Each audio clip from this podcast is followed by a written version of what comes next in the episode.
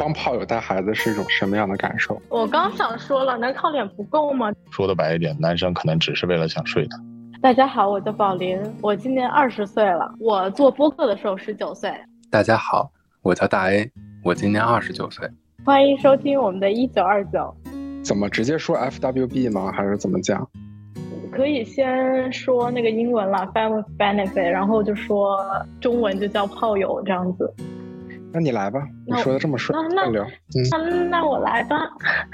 呃，今天我们要聊一个话题，就是 Family Benefit，然后在中文语境当中，大家会通常把它翻译成炮友。然后我觉得是当代都市生活当中人与人出现的一种新型的关系吧。是的。是的，然后这个嘉宾非常神奇，是我的听众，然后他因为一个我的评论，然后点进了我的主页，然后发现了我的播客，然后 follow 了我，现在我们在做节目，这样子也是非常的有缘。然后你来介绍一下你自己吧。Hello，大家好，我是 Andy，来自一名土澳的留学生，目前在读 Master，然后非常荣幸能够参与你们的节目。很想知道你的年龄哎，因为我也还不知道你几岁。我也九零后，大概九五上下，你们猜考呢？没有人想猜啊，没有人想猜。OK，一名一名九零后。OK，就是那个嗯，那个神秘感就保留给谁？就是我不太懂。就还是 好好好，我是我自恋。刚开始我接到了他的那个邮箱投稿嘛，然后他一开始是想吐槽老板来着，哎，我也不知道为什么就很神奇，他给我发了一篇约炮的一个，不是约炮，就是跟炮友一起生活一段时间的那个投稿，就我觉得很神奇。然后我看到那个呃他的投稿之后，我才决定说要做这个节目这样子。是因为我最近在 Final Week，然后加上我的秋招嘛，所以说也确实遇到了一些比较 S 打头的很多的面试官，尤其大厂的面试官，所以本来要去吐槽这些面试官的。因为好像可能一些工作的 partner 还没有去正式的接触，可能因为那个还需要去重新组织语言之类的，然后就突发奇想，哦，这个可能关于这方面的事情可能比较明了，比较直接一些，可以变成文字，就先做了一个这个的投稿。直接开始问问题吧，然后第一个问题就是。你有几段 family benefit 关系？到目前为止，目前为止的话，应该国内有一段，至今仍在保持。然后可能在墨尔本的三年，大概有两段嘛，而且都是比我大的姐姐。嗯，每个人都要回答比我大很多的哦。我们我们一目了然啊，就是没有啊，回答什么？对啊，也是啦，是就是没有了。我想问一下，那你第一段是怎么开始的？维持了多长时间？第一段其实比较神。第一段我准确的把它定义成，可能是从 one night stand 的目的去演变成了最后 friends with benefits。可能因为在疫情就是二零年刚出的时候，真的很郁闷，因为天天都在 lock 在家里，然后就疯狂的痴迷于一个 social app 叫 Soul。然后那个就可以匹配你附近很多很多的，可能是两公里或者五公里的一些陌生人，但是你不知道他长什么样，也不知道他任何条件，只能看到他的一个卡通的一个头像。其实我每天都把这个 Soul 当做一种消遣的一个 app，可能用完它的次数，然后我就安然的睡着。那天晚上突然一点三公里，好像是我记得有一个恋爱铃的一个匹配，然后我们就相互 match 了以后，就开始有一句没有一句的这种瞎聊吧。我从聊天的过程中才发现她是一名单亲的妈妈，刚离婚大概一年多一点吧，然后有两个，一个上小学。一个上幼儿园的男孩，然后一个人在这边又要照顾他们，又要去上。当我知道他是这种前提情况的话，在我的印象中就是哦，可能是一位身材走样的阿姨或者姐姐。所以说，我就觉得就是没有任何的想法，只是觉得哦，出于礼貌，我们就聊一聊，认识一下就 OK 了。但是他主动邀请我去进行一些语音，我说那就 OK 吧，我说那我们就语音。但是比较意外，他是杭州人，所以说声音比较好听。我的比较喜欢的一个城市就是杭州，所以说可能这一点加强了我对他的一种好感或者一种好奇度吧，就觉得哦，是不是可能是一个知性的少妇的一个美女？然后就聊了很多，就大概从晚上七点半聊到了九点半左右，就聊的特别天花乱坠的在聊，然后他就主动，可能是有我一些的那一方面的引导，然后他就主动提出了，他说啊，他已经一年多没有过那一方面的生活了，然后我就又加刻意的去往那一方面去引导他，可能这就是我的一些私利，但是。我这里要强烈说明一点，就是在这种少妇姐姐的面前，可能我们都是弟弟。他比较会撩，通过语音可能说一些点破而不说破的一些事情，特别让你觉得上头，就觉得哦，今天晚上我必须拿下他这种感觉。然后我就在一直在引导他，我就说你你这么久都没有，不会很想要吗？很需要吗？之类的，然后就开始那种油嘴滑舌。然后他其实还在犹豫，但是。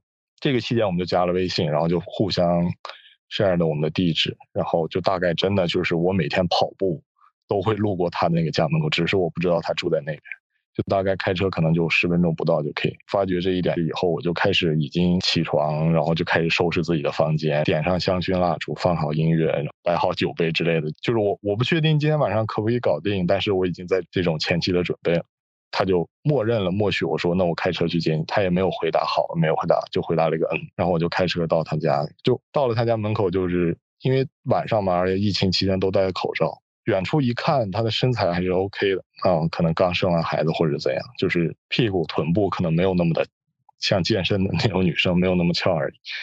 然后上了车也是一言不发，然后我们就这样，就可能七七八分钟就到了我家，简单的寒暄，然后就怎样。然后进门我就，因为我走之前你就已经放好了音乐了。他说：“你自己这么有情调吗？”我说：“肯定是为你准备。”然后直接就甩门，然后壁咚他，就接吻了一段时间，然后就开了一瓶红酒。两个人他好像不太能喝，可能我印象中就喝了那种红酒杯，可能三杯吧不到。然后他就已经开始泛红，然后就觉得哦，虽然没有很惊艳吧，但是可能姐姐真的很比较迷人。所以说，这就是我第一段。其实我把它称之为一个一夜情的一个感，可能他需要，我也去比较渴望。但是后来我们慢慢发展的成为，就是我去他家带他孩子玩也好，然后我们一起逛超市也好，就真正处成了一种生活的朋友。他带我去见他的朋友，我带他去见我的朋友，然后我们还有保持这种两性方面的关系，明知道自己。不可能娶她，她也知道不可能跟我走，但是两个人就大概保持这样的关系，维持了半年左右。后来我们现在还加了微信，但是慢慢的好像就不太联系了。就是给我的枕边人增加了一类人，就是离婚的单亲妈妈。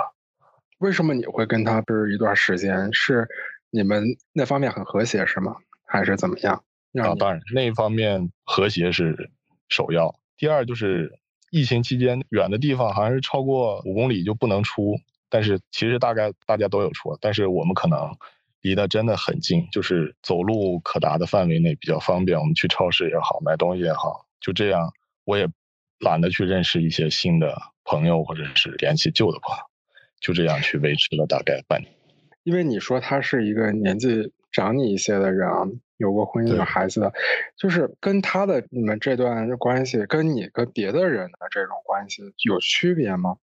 就我觉得区别还是蛮大的。其实我是九五年的了，然后如果以我这个年纪去交往一些同龄乃至比我小两三岁，就零零九九九八这样的女孩子的话，可能大多数是需要我去照顾她的感受。而与这个姐姐相处的话，就是很多时候她会懂你，你为什么发脾气也好，你为什么耍性子也好，你为什么突然开心也好，她会不点破说你为什么，但是她都会心知肚明的去迎合你这种感觉。比如你生气了，她就会默不作声，或者是也不会再给你去火上浇油的感觉。所以说这一点是最大的一个不同啊。我我听完下来，我觉得我找不到的原因。我没有放音乐，没有喝酒，啊，没有滑到那个很很近的人，呃，没有，一切都整，嗯，一切都整明白了，整明白了，现在都明白了。其实我觉得，真的这种关系，可能因为我个人就是我对我自己的长相不是太满意，我就觉得我是一个特别特别普通的人。但是我觉得，那我们就需要去通过其他的方式去弥补它。比如说，通过好一点的身材，或者是床上能力的一种体现，然后以及这个可能就包括两部分，一个就是可能实实际际的输出。那第二个，我就觉得可能就是一些音乐或者是其他的一种氛围、灯光的一些加持，然后让这个女生或者让这个男生让觉得你这个人是 OK 的、有情调的、是爱干净的、比较整洁的。我觉得在两性方面这一点是很重要的加分项。什么叫还让男生什么意思？你跟男生？我就说，我就说，如果是宝林选择男生的，会让男生觉得宝林 OK，这个女生是很在外。你这话什么意思？我们宝林靠脸不够是吗？非得整这些，还得整这些有的没的。我刚想说了，能靠脸不够吗？啊，我自罚一杯，好吧。那我想问一下，那你们竟然都相处这么好了，那你们是怎么分开的？因为什么事情？我们是就二零二零年三月底认识的，大概相处了半年多，六个多月。然后可能那会儿墨尔本已经就开始解封了，大家的生活逐步呈现一种正常化的感觉。我不确定他是护士还是一种护工，就是他在做这个就会比较忙。可能那段时间他的工作量真的特别特别大，然后慢慢就觉得哦，从这一段之间。清醒过来，没有那么上头了。然后也可能是一种更直接的一种感觉，就是腻了。慢慢的，两个人的见面频率也好，聊天的频率也好，慢慢的去减退了。慢慢的，就两个人也没有发生任何的矛盾和争吵。然后两个人就可能一天不联系，一周不联系，一个月不联系，就这样就没有了再其他的联系了。帮炮友带孩子是一种什么样的感受？哇，这一点我要很强调，我特烦孩子。我是一个不婚还好，但是绝对不会生孩子的一个人。所以说，我觉得尤其是男孩，真的就是耐着性子去去帮他带，去跟他们玩，就不能让他觉得啊，你来了是为了完成一个任务。你要体现出很很喜欢小孩子，然后跟他们一起玩，教他们一些东西。但其实我内心是十分、十分、十分抗拒。我很想了解那个小孩的视角啊，就是我的母亲带了一位这样的叔叔来我家陪我玩，他是怎样的感觉？你有观察他吗？因为他有两个 baby，就是一个上小学那个大的，好像是跟着他的爸爸，但他爸爸也在墨尔本，可能就是一周会回来一次，所以我见那个大一点的呃少一些，见这个小的可能刚上幼儿园，就他完全没有他自己的一种想法或者思想，他觉得 OK，你天天都陪我玩。你给我带玩具，你给我带好吃的，他就觉得特别好。然后甚至他会叫我 Andy 哥哥，不会叫我 Andy 叔叔，很复杂，有点伦理不清的感觉，好像。好吧，那大一，你有什么想问的吗？关于这段故事？这段故事我没啥可问的了。其实我还蛮记仇的，就是我不想问这段事的原因是他回怼我说我叫叔叔。OK，没什么意思？没事儿，没事儿，一整大没懂。对呀，就是刚刚他说，我说那个小孩见到有个叔叔每天来陪我玩儿，那个小孩是怎样的心情？然后他说这段事儿之前，他说他不叫我叔叔，他叫我哥哥。啊，牛逼！也没有刻意，也没有刻意啊。问第二个问题啊，那你有没有过最难忘的一 friend benefit 的人？如果严格意义上定义这个的话，是我们要先成为朋友。然后才会长时间的发展，这样可能就是我的初中的同学，我们俩曾在初中的时候早恋过，可能在后边就是反反复复合久必分，分久必合的这种感觉，但是一直维持到了现在。但是我们没有明确的会长期的保持这种关系。只是说会，因为他在国内嘛，所以说回了国以后，可能喝了酒上了头，就会发生一些。但是过后我们也不会再去提及，但是我们还是会以正常的朋友或者同学去相处，包括吃饭也好看电影也好。所以这个可能不能说是两性方面最深刻的吧，但是应该是这么二十多年来比较深刻的一段很难以去定义的一种关系的一种深刻。这。这能播吗？宝林初中发生的事儿能播吗？初中谈恋爱应该能播。你们不会从初中就开始这种 friend with benefit 啊？能能，初中只是谈恋爱，就是呃，毕高中毕业以后。那之前有没有那种现在很火的那种干蹭啊？这种边缘性行为？no no no，因为我们初中在一个初中，高中就彻底的分开两个学校，基本上不会联系，不会见面。本科我去了澳洲，他在北京，所以说也不会见面，只是放假回来以后可能会吃个饭、看看电影之类。OK，哎，那我就有问题了，因为你说你跟他只是这种 friend with benefit 的关系。那你对在这么长一段时间里，你没有一个真正的女朋友吗？就是在你身边的人吗？嗯，我有女朋友，我有前任，但是如果我有女朋友的时候，我是坚决不会以这种任何形式、任何方式去撩骚别的女生也好，和别的女生发生不正当的性行为也好，这个是坚决不会有。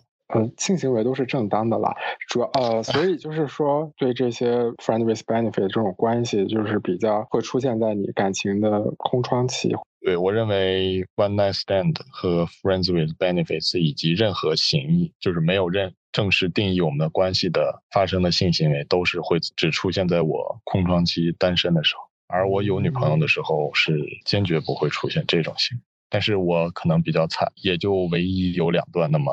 比较长时间的男女朋友、恋人的关系，其余都处于单身阶段。那我有个问题了，就是你怎么定义说她是你的女朋友，她是你的 friend benefit，她要什么标准才能成为你的女朋友？我个人的标准是，如果我想和他成为男女朋友关系的话，我在初期是绝对不会有性这个念头，就不会想说哦，我想睡他，想把他拿下这种感觉。我只是会觉得，呃，这个人很好，我想去展现我很好的一面去给他，然后两个人进行一个月、两个月的相处、沟通、交流、吃饭、约会、dating 这种感觉。我然后我们确定了，哦，你成为我，你做我女朋友吧，或者你做我男朋友吧。这句话可能落定，我们相互了解了，然后才会发生一些性行为。这个我就定义为成为 relationship，就是我们成为了男女朋友。但是可能对于 friends with benefits，就像我。通过 social media 认识一些女生，我想的可能就是哦，我只想睡她，或者是即使我们是朋友关系，我也是只是为了我们可以去吃饭、看电影，任何关系都可以，聊天都可以。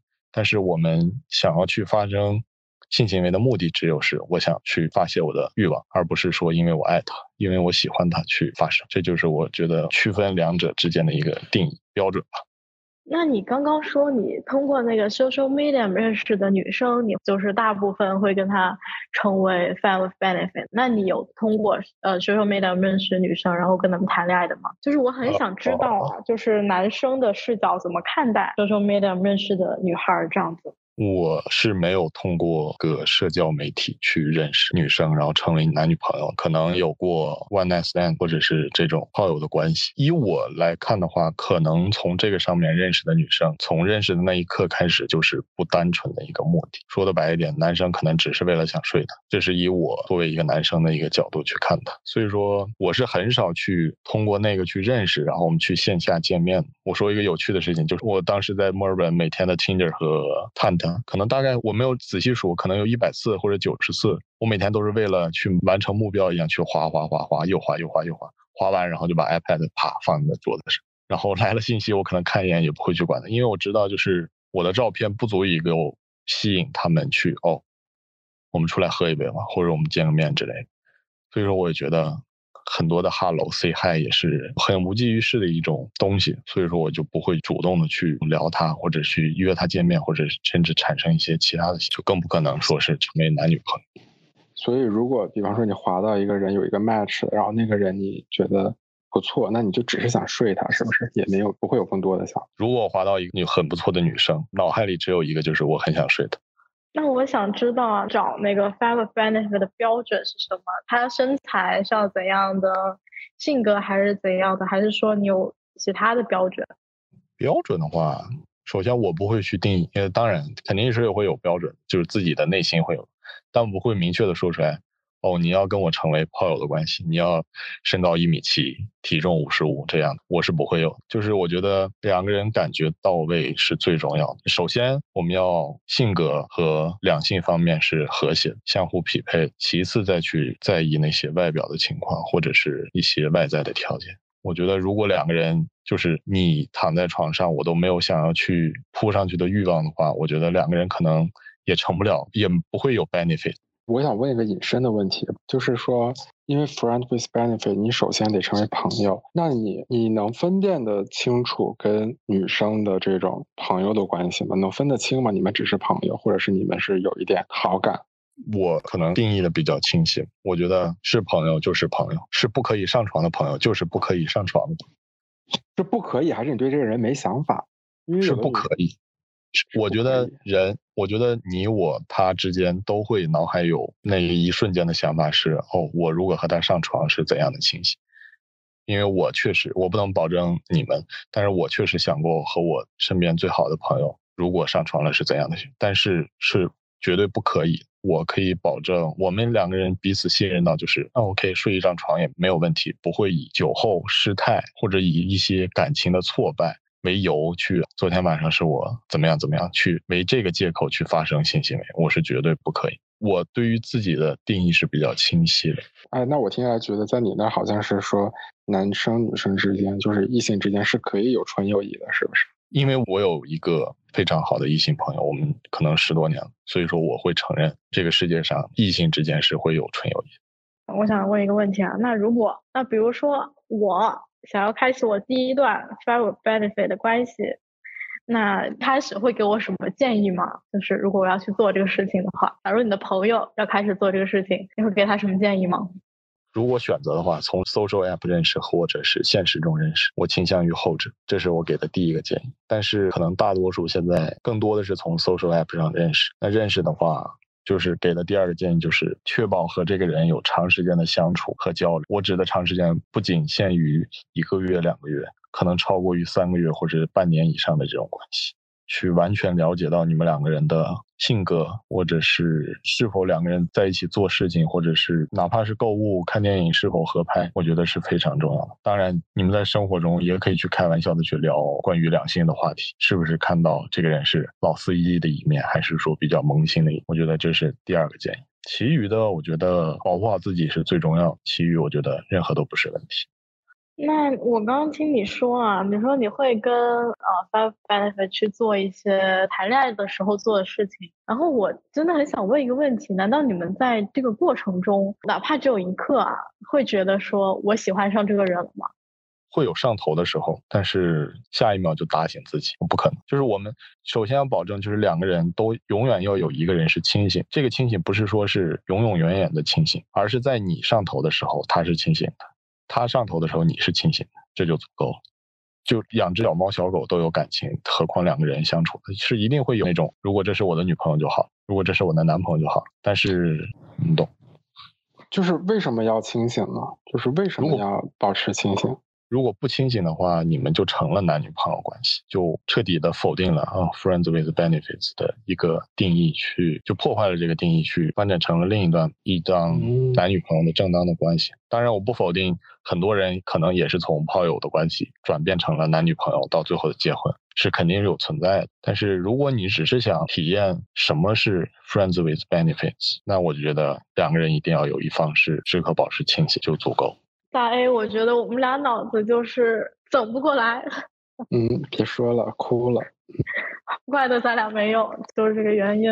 哎，我我还蛮想问一个问题，就是为什么你要对每一段关系都定的这么死呢？你不会想说这段关系会有很多不同的可能，然后你会尝试在这段关系当中寻找很多可能性吗？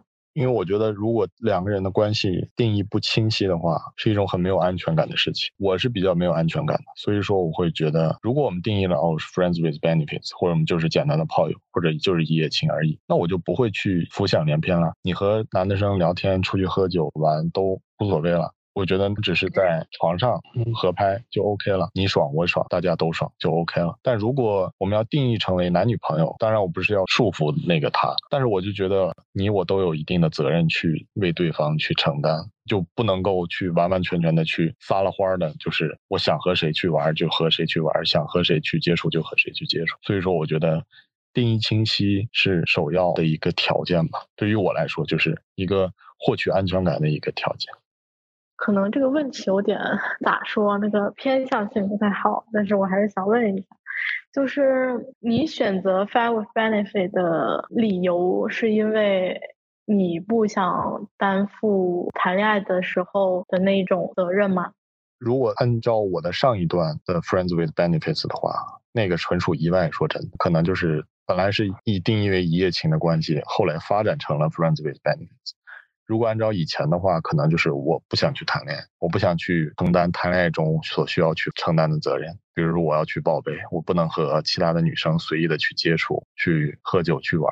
然后第三种情况就是，我是可能刚是分手一年多，所以说就觉得哦，我不想谈恋爱，我只是想去，如果有一个合适的人去相互 match，我们就保持这样的关系就好。现在的我就只是单纯的，我不想谈恋爱，我也不想去承担那些是是非非和因因果果。如果有一个人能我们保持这样的关系就 OK，如果没有的话，我也去接受。现在的我可能是这样，嗯，就是不想再被关系束缚，然后呢也想快乐。宝莲，那你想快乐吗？还是你想被关系束缚吗？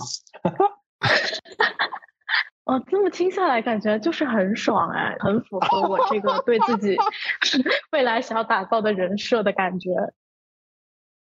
我们讲的是 friends with benefit，对吧？那就是朋友，但是又打炮这意思。那我之前那个大家都听过我那个约炮那个故事的，生命中唯一一次约炮的这个故事的前半部分是个恐怖故事，但是后面发生的事儿我没有讲。是这样的，然后那天那个人到了之后，我们不就是大做爱嘛？就接着上次那个恐怖故事讲。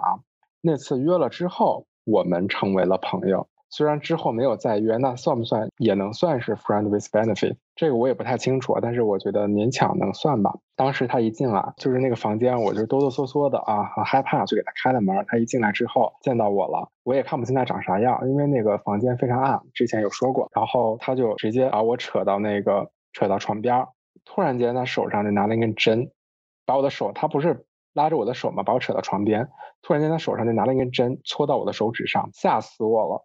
我当时就很懵逼，不知道他要干嘛，然后他就拿出了一个试纸，说：“哎呀，就是还是要注意安全，要检测一下，就是那种所谓的四联试纸吧，就是能测一些你知道 STD 的。”然后他就从我的手上。扎了针之后，就挤了一点血在那个试纸上。他就看到我很疑惑、又震撼又震惊的这个表情，他就说：“你要是害怕的话，我也可以，就是测一下。”然后他就又拿了一根针，他又扎了自己，如行云流水，他就又拿了个试纸，然后给他自己也测了一下。然后我就看了一下，两个人都没什么问题。对，然后我们就大做爱。这是我人生第一次，可能目前为止啊，可能也是唯一的一次。嗯，约炮经历，然后做爱的过程也很疯狂，大概就是我们是从三点做到差不多五六点，从天黑做到天亮，中间就是几乎没有停过。短暂的停了一下呢，我实在受不了了。有的时候就是性持续的时间太长了，其实你那个快乐欢愉的那个感觉已经没有了，就变成是痛，在我看来是有点痛苦，你知道。已经有点难以忍受，装也懒得都装不出来了，就是难受。传说中的就是那种被操哭了。我中间实在受不了了，我就说我要去下洗手间，我就去洗手间。到了洗手间，我就赶紧想冲一下澡，然后出来之后我就开始穿衣服。结果我那个裤子穿到一半，他又把我扯回床上，就说啊干什么想跑？你知道又把我扒了，然后我们又开始。又干了一个多小时，天就亮了，我也没那么害怕了，因为天亮了，那个就有光了嘛，那个房间里。然后我们就默默的就出去，然后我就退了房。就这一次约炮，让我更确定了我这个人是性和爱没有办法分开的一个人。之前前面的人生没有去尝试这个约炮，是因为我一直就觉得我没有办法接受跟陌生的人发生这种关系，两性关系也好，就是这件事之后，就更确定了我就是我的性和爱就是分不开，我就是没有办法约炮，因为我没有办法享受这个过程，也可能是这个人的原因，maybe 太久还是怎么样，反正就是我没有特别享受。但是呢，这之后我我跟这个人确实成为朋友了。我们在上海哈，我还见了一次。有一次我回上海的时候，回国，他带他朋友在上海玩，然后我看到他发朋友圈，我们还约了个饭。我一直没有删这个人的原因，宝林，你知道为什么吗？你要不要问一下为什么？想介绍给其他朋友。对，我就想说。我不需要，不代表别人不需要，是不是？还有很多朋友需要这种，你知道，非常持久，然后又很猛的这种。隐隐约约有听说，身边一些朋友很喜欢这种，嗯，很猛的。想说可以留给朋友们，这样他们谁有需要的时候，我就把他联系方式共享一下啊，别人也可以快乐。所以我还跟他保持了这种朋友关系，时不时会朋友圈点个赞啊，你知道聊个一两句啊这种，但是不会经常联系了。这可能也是炮友跟就 friend with benefit 的这种朋友跟你没有这种 benefit 的朋友的区别吧，我觉得，或者是跟情人之间的区别，对象之间的区别啊。By the way，他嗯后来听说就是做网黄了，就在网络上蛮知名的这样子。反正就是靠自己的那个性张力，就是性的吸引力、性感的身材，网上出名了。问一个问题啊，就是在国内找 with benefit 的难度会大一点吗？好像是，因为我之前在也是在小宇宙，在听过某播客的时候，减名额要就是好像在国内找到的大部分都是要比自己大五到十岁的一个年纪阶段吧。我真觉得，就是像我同样年龄层的人，如果他们讲这些事情，他们会觉得你他妈就是个变态，拿手机给我一个耳光子。不可能吧？现在的大学生，国内的玩的花花的很多。嗯，你是不是少说了很多故事啊，安迪？安迪，哎我是听闻了很多很多故事。那今天我们也聊了很多故事了，然后后续啊可能会跟 Andy 聊一些其他方面的故事，也不一定。然后也请大家期待一下我们后续的播客。然后谢谢大家，嗯，谢谢安迪，好，谢谢，拜拜。我们下期见，拜拜。